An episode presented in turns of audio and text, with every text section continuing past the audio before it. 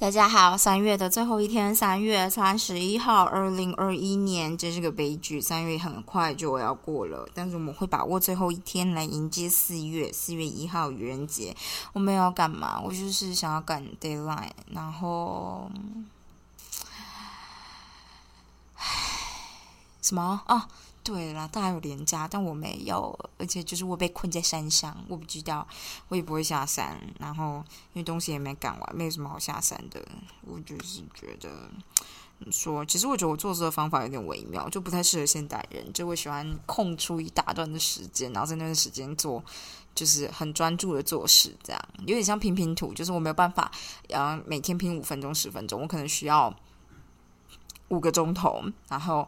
这前面三个钟头都拿来熟悉整块所有拼图的颜色，然后接下来我就会记得，然后我就把所有东西都拼完，这样比较像这样子。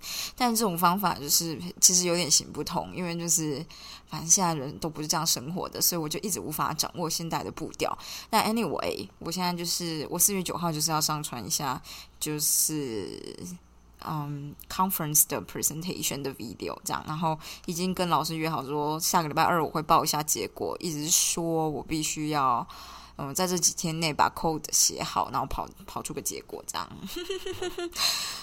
Anyway，好了，反正呢，就想说，就算是研究有一点小进展，就一点点，大概是那种嗯，你应该要走个一百公尺，我现在进步了一公分吧，这样。反正，嗯。有进度的话呢，就是跟大家一起念这个原子习惯。毕竟我们快念完了，就是总觉得有一点 excited，就觉得啊，终于要念完了，是不是？总算有东西可以被完成，这样。好了，Anyway。嗯，Chapter Sixteen，如何每天坚持好习惯？一九九三年，加拿大亚伯斯福市的一家银行雇佣了二十三岁的股票经纪人特伦特·德米斯德。多数大生意都在温哥华进行，在这座临近大城的阴影下，亚伯斯只算一个小郊区。考量到地点偏远以及德米，嗯，怎么德斯米德的菜鸟身份，没有人对他抱太大的期望。然而，因为一个简单的日常习惯，他进步神速。每天早晨，德米。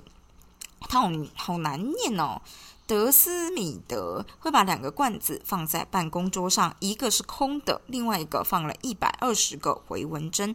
每一天做好开工的准备，他就会打一通业务拜访电话。讲完电话，他会马上把一个回文针移到空罐中，然后重复整个过程。他告诉作者说，每天早上其中一个罐子都放了一百二十个回文针，然后他会一直打电话，直到所有的回文针都被移到另外一个罐子里面。不到十八个月，德米。德斯米德就为公司赚进了五百万美元。到了二十四岁，他的年薪高达七万五千美元，相当于今天的十二万五千美元。十二万，所以是多少？十二万乘以三十，三百六十万吗？不久之后，他就在另外一间公司找到一份年薪六位数的工作。作者喜欢将这个技巧称为回文针策略。多年来呢，他听到很多读者以各种方式运用这个技巧。有个女生只要写完一页书，就会把一根发夹从一个容器连到移到另外一个容器。有个男人只要做完一组浮力挺身，就会把一颗弹珠从一个盒子放到另外一个盒子。进步令人满足。视觉上的测量，例如移动回文针啊、发夹或弹珠，则提供了你有所进步的清楚的证据。结果这些东西强化了你的行为，并为任何活动增添了一点点立即的满足感。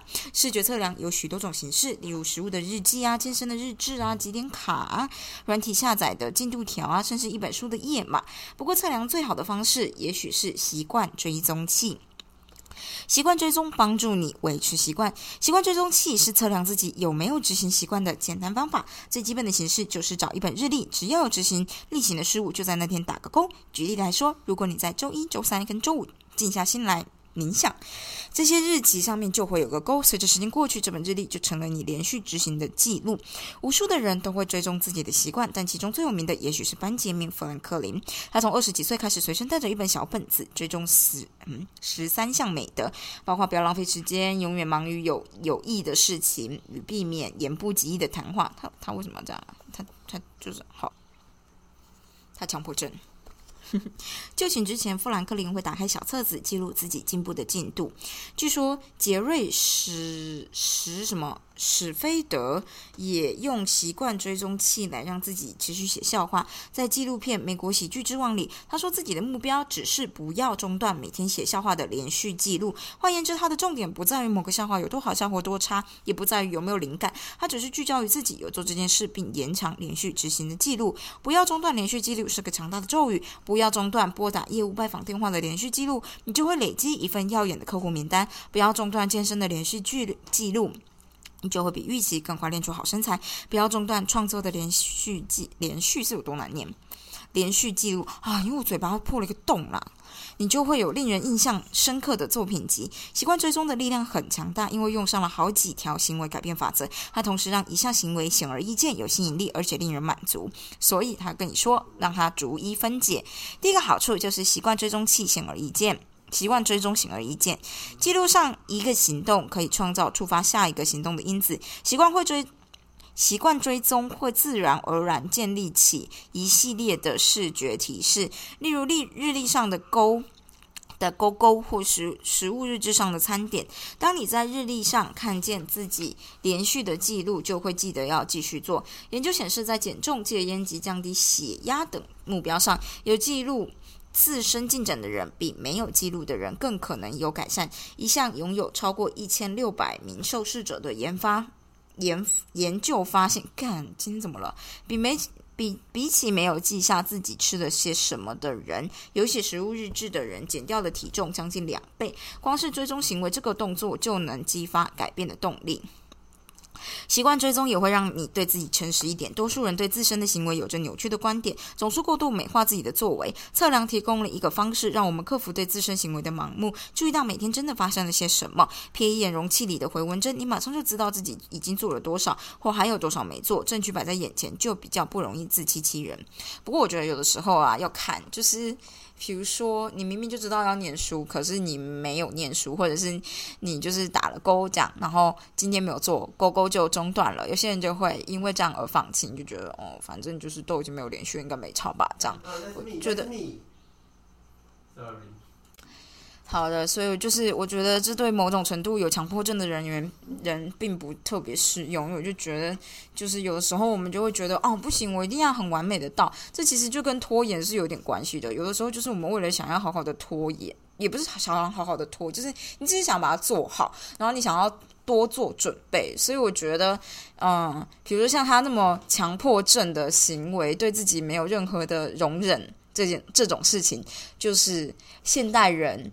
现代成功的人的特质之一，就是大家定义社会上定义成功的人就是这样孜孜不倦啊，每天都做这么多啊，这样。但其实就是我不知道啊，以后就是容易使你生病。我讲好像见不得人好啊，我就真的这样觉得啊，就是撑得过去了，你就觉得啊，这样真的很有用。可是说明你叫你叫他回去再做一次，他会不会愿意再做这件事？他可能就不会了。就是那个是不一定是一个很很。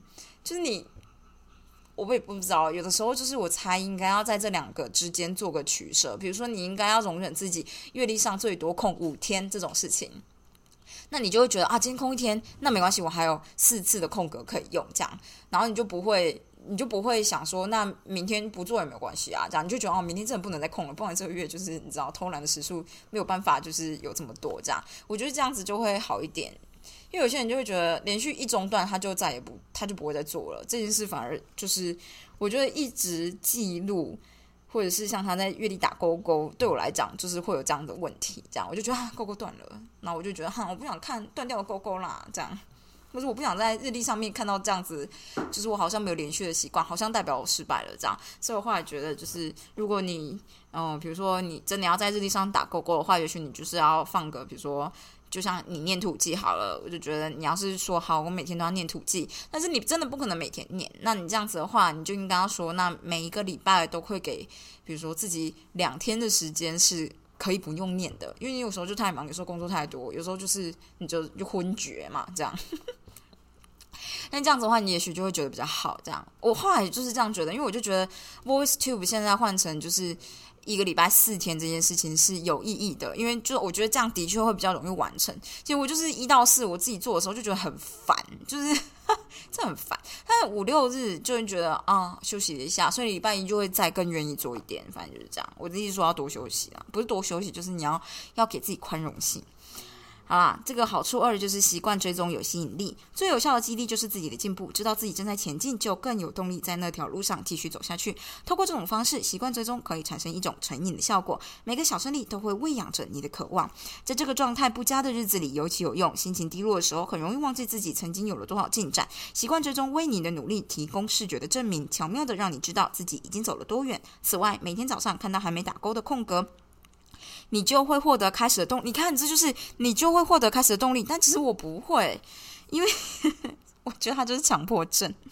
因为你不想中断连续记录，我就还好，影响进步。你看，你看，就是我觉得他，嗯，应该说之前就是我之前上那种 critical thinking 批判性思考，你就要看他背后的假设。我觉得他背后假设就是你不想要不进步，可是有的时候我不一定不想不进步，我只是想要停休息一下这样。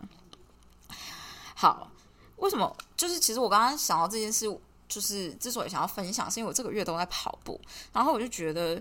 嗯，我本来想的目标就是我每天就是跑一公里就好了。可是我后来就发现，其实连这件事都很难坚持。就是当然，就是下雨这件事不提，就是山上这里已经很少下雨了。可是有的时候，就像我今天，我今天下午 meeting，然后 meeting 到最后天色都暗了，你不可能出去跑步，所以这件事就产生了中断。然后我就觉得，啊，我今天本来想跑步，可是没有办法跑步了。然后，呃，应该说，我本来有在一个类似月历上面，就是它是一个倒数一百格的东西上面填上日期。我只要有跑步，我就填上日期跟我的圈数。而在某一次我断掉之后，所谓断掉，就是我那天可能不太舒服或者怎么样，我就没有跑了，我就再也不想去填那个格子了。但是我今天呢，就又再回去把它填起来，这样就是把我之前，因为你知道现在有很多手表啊、手机啊，可以记录这些你的运动的状态，你就可以呃对照日期再把它填回来。然后我就发现我自己有这样的个性，就是一旦断掉，我就有一段。有一段时间，你就会很抵耐，你就不想去看，因为你就觉得好像自己失败。虽然我也不是真的觉得自己失败，可是你就觉得，嗯嗯，看那个就是就就就已经没有没有连续了嘛，这样。但是，嗯，所以我才会就是刚刚看那段那么有感而发。不过我觉得啊有一个好处，就现在人的好处就是我们的 App 手机的 App 可以记录很多东西，就连手表都可以记录，你就电子手表系的啦，也可以记录你很多的状态，这样。然后我就觉得，嗯。这件事情呢，就是如果是他讲的这个习惯追踪这件事情，你可以自应该有很多东西是可以自然而然的用 App 帮你记录下来。所以，当你真的有一天就突然间觉得好像就是很没有什么感情，你可以开来看一下，然后看一下自己现在的状态。就像是我好像前几天，我好像。不知道上个礼拜某几天，我就觉得我真的不想动哎，我不想跑步，然后不想做任何事情，然后可是我就就觉得，但是不行，我已经我不是有给自己下一个目标，我希望能够跑到就是每天都跑一公里嘛。可是我就觉得好懒惰，然后我第一天错过以后，第二天就觉得天哪，昨天都没有跑步，那我今天为什么要跑步？就就已经嗯怎怎么样怎么样这样，然后第二天又在错过的时候，第三天的时候我就想说。唉，我今天也很懒，而且我前前几天的感觉就是已经失败，已经断掉了。但是我打开了 app，然后我就看到，就是很多 app 就帮你累积记录一些东西，你就突然间觉得，不然就再努力一下吧。反正就是，反正我又没有要求自己要连续，就是就是不连续又怎么样？然后我又开始跑步，这样，所以我就觉得，就是嗯，很多东西都是这样。就像很多那种什么番茄时钟系的 app，它可以帮你记录你到底做了几个路，哎。轮回嘛，就是一个一个回合数这样，你可以设定你自己要十五分钟还是二十分钟，然后你要做一次，他就帮你把那一项 task 加一这样，然后加二加三，所以你最后可以。就是看一下你到底在那上面花了多少的时间，就是前提当然是假设你有你有记录的情况之下，所以其实我觉得那个还蛮适合，就是做一个每天的记录。比如说你每天都需要花多少时间，比如你你打算每天花十五分钟念土记好了，那你就应该在那个 app，然后上面新增一栏叫土记，然后你就觉得好，每天反正就是一定要加一，这样就算你今天断掉，明天断掉，三三天后断掉。第四天你回来看，你就发现哦，已经有累计十四次了。那你现在就是再加一，好像也不错，因为这种数字的增加的感觉，的确是具象化的一种方式。什么东西？我讲这么多，好啊。反好处三，习惯追踪令人满足。嗯，这是所有好处中最重要的。追踪本身可以变成一种奖赏，在代办事项清单上划掉一件事情，在嗯。在健身日志上完成一组训练，在日历上打一个勾，这些事情都能够提供满足感。看着成果成长，投资组合的规模、书稿页数，让人感觉很棒，于是坚持下去的可能性就会更高。习惯追踪还能帮助你专注于当下所做的事情，把焦点放在过程而非结果。你不再执着于练出六块腹肌，而是试图让连续记录持续下去，成为从不错，成为从不错过健身行程的那种人。总而言之呢，习惯追踪一。创造提醒你去行动的视觉提示。二，本质上有激励效果，因为看见自己的进步之后，你就会努力延续记录。三，在你每一次记下执行习惯的成功例子时，带来满足感。此外，习惯追踪也提供视觉的证据，让你知道你投票给自己想要成为的那种人，这本身就是一种令人愉悦的立即内在满足。你也许纳闷，既然习惯追踪如此有用，我怎么拖到这么晚才讲？他，我怎么就是作者本人？他说，尽管学习惯追踪的好处多多，嗯，作者之所以写到这里才开始讨论，只有一个简单的原因：许多人抗拒追踪与测量的概念，这感觉像是一种负担，因为它会逼你养成两种习惯。你试着建立习惯以及追踪的习惯，当节食已经很难了，计算卡路里就显得更麻烦。计算卡路里是真的很麻烦，工作都已经做不完了，记下每一通业务拜访电话又更令人烦躁。说句我会少吃点，我会更努力，或我会记得做记录。我会记得做比较容易。人们总是告诉作者说：“我有一本决策日记，但是很少在用。”或者是我曾经记录健身的过程啊，但一个礼拜之后就不了了之。作者本身也是过来人，他曾经弄了一本食物日记来追踪卡路里的摄取量，结果只记录了一餐，他就放弃了。并非每个人都适合追踪，你也不需要一辈子都在测量。不过，几乎每个人都能以某种方式受益一。受益于此，就算只是暂时的。所以，那你要怎么做才能让追踪变得更简单一点？首先，测量应该可能尽可能的自动化。你可能会很压抑自己早上在不知不觉中追追踪了多少事情。信用卡追踪了你的外食频率，这什么 Fitbit、Fitbit 之类的运动手表或手环记录你走了多少步、睡了多久。显示历记下你每年造访了多少新的地点。只要知道去哪里。取得数据就在行事历上面记下来，提醒自己每周或每个月去查看。比起每天追踪，这样的可能性比较高。第二，手动追踪应该限于最重要的事，比起断断续续追踪十几个习惯，持续追踪一个项目应该是比较好的。最后，执行习惯之后立刻记下行为的完成就是记录的提示。你可以把习惯追踪与第五章提到的习惯堆叠合并使用。习惯堆叠加习惯追踪的公式，他居然写了公式。他说做完你现在某个习惯，这样，比如说做完。嗯，我不知道。跑步之后，我会追踪该习惯，我会把它记录下来。这样，比如说讲完一通业务拜访的电话，我会移动一个回文针；在健身房完成一组训练，我会记录在健身日志上。把碗盘放进洗碗机之后，我会写下自己刚刚吃的食物。我不会 这些策略让能让。能让习惯追踪变得比较容易。就算你不是喜欢记录自身行为的那种人，他想光是几周前的测量也能为你带来深刻的理解。毕竟看看自己到底如何花用时间是一件很有趣的事。我觉得还好，我真的觉得还好，因为我好像之前呃前半年、去年、去年某个时刻还是前年某个时刻，我真的很 depressed，那时候身体很差，然后我就觉得时间一直耗用掉，不知道到哪里去的时候，我开始记录每一次的时间，我越记录心情就越差。然后我那时候就觉得，就是自己陷在泥沼中出不来，这样。我就明明照了很多管理时间的人的说法做事情，可是就一直没有成效，我觉得超恐怖的，这样。然后我就觉得，对，哦，好黑暗哦，这个东西。好了，反正呢，任何习惯的连续记录总会在某个终某处终结，所以比起任何单一的测量，习惯脱离正轨时，在习惯脱离正轨时，拥有一个好的应变计划更为重要。哎，这是不是我刚写的？我我我是不是编辑啊？嗯，我刚刚说什么啊？我跟你说，因为我加入一个女生的社团，然后我觉得有个方式很很有趣。如果是你喜你喜欢的话，就会还蛮有用的。就是有个女生，她每一次运动就会折一颗星星，就是一个具象化表现嘛。就是就是折折，就是那种小时候的那个你知道折星星的纸，她会折一颗星星丢到罐子里面。所以呢，如果她今天嗯。做了两次运动，比如他今天重训又跑步，他就会有两颗星星，然后投到罐子里面。然后他每一次都会把那个折出来的星星拍出来，我就觉得啊，好酷哦！这样就是这样感觉蛮酷的，因为你就可以看到你的罐子有没有被存满。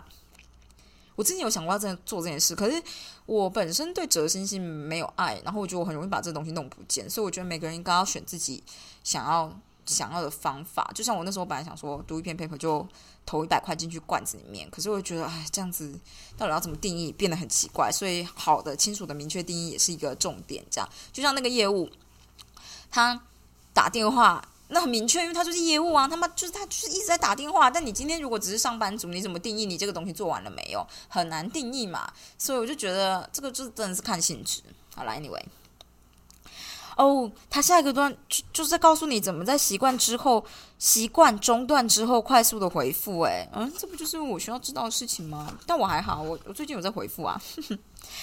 他跟你说，无论多么有恒。持之有恒的坚持一个，为什么不讲持之有恒？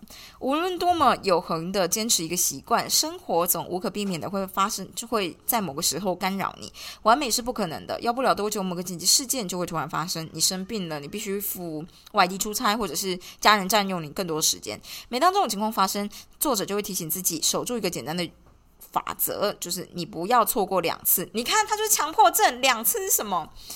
如果过错过一天，他会尽快回归正轨。错过一次健身难免，但他不会允许自己连续错过两次。你看，他就强迫症。也许他会不小心吃光一整份披萨，但下一餐一定会改吃健康的餐点。他无法完美，但是可以避免而过。当一段连续记录终止，他会马上开始创造下一段。我觉得他就强迫症，大家不要学。反正毁掉你的永远不会是第一个错误，而是后续接连发生的一错再错。错的一次是意外，错两次就是另外一个习惯的开始。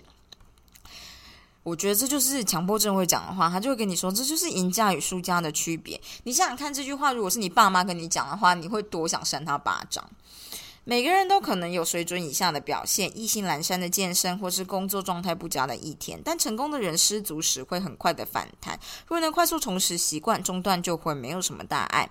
这对作者来说太重要，所以就算无法如自己希望那样彻底执行一个习惯，他还是会遵守这个原则。面对习惯，我们往往会落入不尽得则不取的循循环。这个翻译的人真的是不尽得是什么意思？就是如果你没有办法百分之百做到，你就会不想取，是不是？问题不在于犯错，而在于以为只要无法做到完美，就干脆不要做。你看我是编辑，所以你不知道在状态不佳或忙碌的一天，继续执行你的习惯有多大的价值。那些错过习惯的日子对你造成的伤害，比成功执行习惯的日子对你的注意更大。假如从一百元开始存，百分之五十的获利可以让你拥有一百五十块，但只要百分之三十的亏损，就会让你的财产跌回一百块。换言之，避免百分之三十的损失，其价值等同达到百分之五十的获利。如理查蒙格所言，复利的首要原则是非必要不要中断。这就是为什么一心懒散的健身往往是最重要的健身。懒得动的日子与状态不佳的健身，让你。维持住先前状态好的日子里积攒下来的复利，仅仅做一些简单的运动啊，深蹲十下，短距离冲刺五回，五回很多，福利挺身一次，什么都好，反正意义都很重大。不要缴白卷，还有重点是不要缴白卷，不要让亏损侵蚀你的复利。不知道我这个人有点爱钱，所以就是讲到复利这件事，我就突然间觉得，嗯，真的是不能停啊，复利一停就毁灭。嗯，况且重点不在于健身时发生的事，而是在于成为不会错过健身的那种人。动力满满的时候去锻炼很容易，但不想做的时候还是去做才是最重要的。就算做的比希望的少，进健身房五分钟也许不会帮你改善体能，却可以强化你的身份认同。论及行为改变，不进得则不取，就是如果你没有办法百分之百拿到，你就不取的这个循环，只是其中一个可能干扰习惯的陷阱。另外一个潜在的危险，尤其在最终习惯时，是测量的东西不对。哦。快结束了，我念很快啦。好，所以你要怎么样弄清楚何时该跟何时不该追踪一个习惯？假如你是一间餐厅的经营者，想要知道厨师的表现怎么样，一个测量成就的方法是追踪每天多少客人花多少钱来吃饭。上门的客人不多。上人的上门的客人很多，想必你餐点不错；上门的客人少，想必有什么地方出了差错。不过这个测量方式，每日营收只让你看见片面的事实。付钱吃饭不代表吃得开心，就算不满意，客人也不太可能吃霸王餐。事实上，倘若倘若单单执着于营收，餐点的品质可能越来越糟，而你却用行销打折或其他手法揽客，试图补足营收。反之，比较有效的方法应该是追踪有多少人。多少客人吃完餐点，或是留下可观的小费？追踪某个特定的行为的缺点，就是我们有的时候会追逐数据，而非数据背后的目的。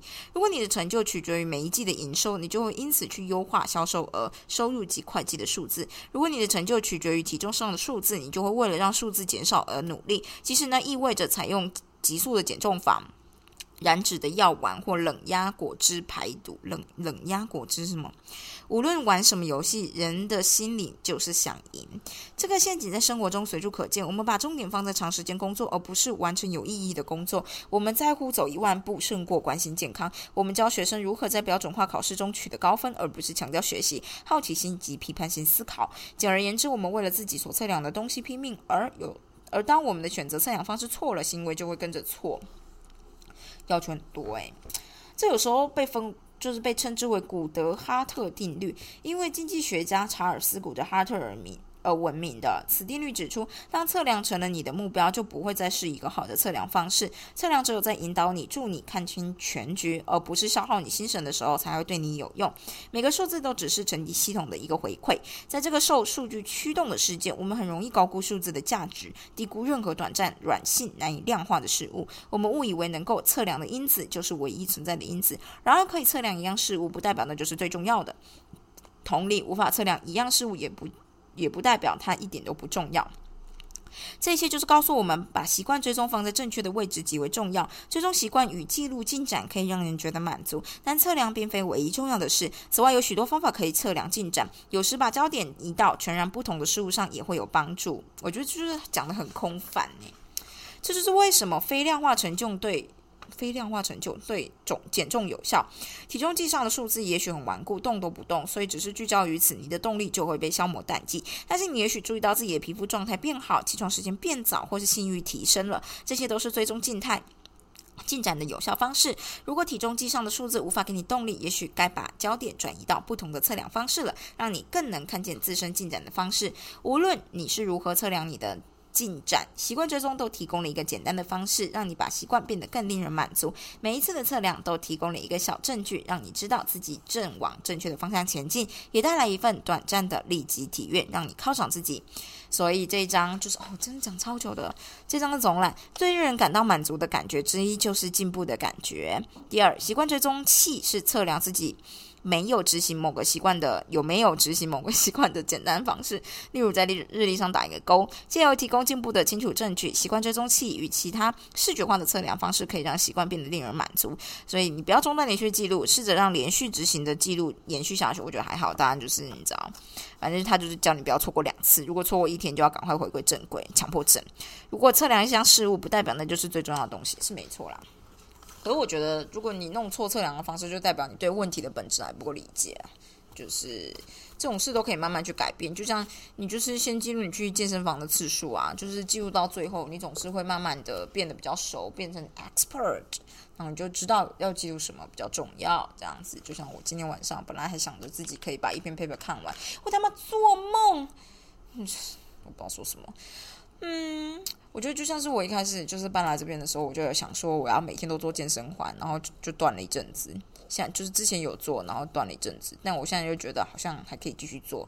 反正就是想着每天花十分钟做健身环就好了，这样的心态下去做事情，好像反正就降低一下门槛吧。我也不知道，但是断了我也不会觉得太难过。还是我们要去找个日历去勾一下健身环啊？但我就觉得有点麻烦。啊，我们要找到一个好的测量方式，是不是？好了，今天就先这样，大家明天再见，爱德曼，拜拜。